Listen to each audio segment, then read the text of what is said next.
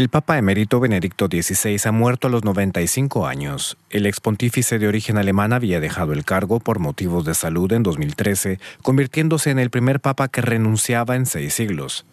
Josef Ratzinger nació en Baviera en 1927, estudió teología y fue ascendiendo en la jerarquía católica hasta que en 1977 fue nombrado arzobispo de Múnich. El Papa Juan Pablo II lo llamó al Vaticano donde acabó convirtiéndose en su sucesor.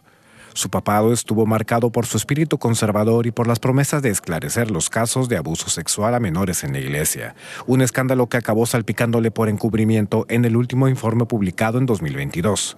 Benedicto negó hasta el final su culpabilidad.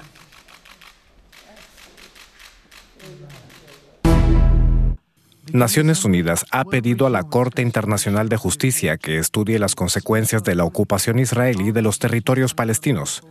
La resolución aprobada por la Asamblea General también cuestiona a ese tribunal sobre qué medidas deben tomar la ONU y los países de todo el mundo en respuesta a dicha ocupación. Si bien las sentencias del tribunal no son vinculantes, ejercen influencia en la opinión internacional. El voto ha sido calificado como una victoria por la administración del presidente palestino Mahmoud Abbas.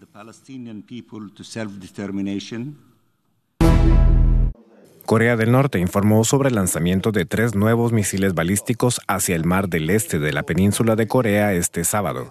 El país realizó en 2022 más lanzamientos que nunca. El pasado lunes, además, Pyongyang hizo volar drones en el espacio aéreo de Corea del Sur por primera vez desde 2017.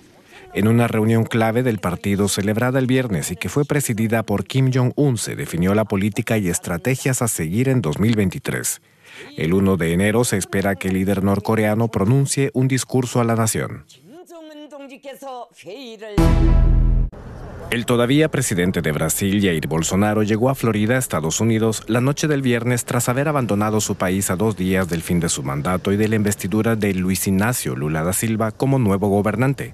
Antes de su partida en un avión de la Fuerza Aérea brasileña, Bolsonaro se despidió de sus seguidores pidiéndoles ofrecer una oposición dura al nuevo gobierno de izquierda. Bolsonaro apenas tuvo apariciones públicas tras haber sido derrotado en el balotaje de octubre. Será la primera vez desde el final de la dictadura en 1985 que un presidente no entrega la banda presidencial a su sucesor.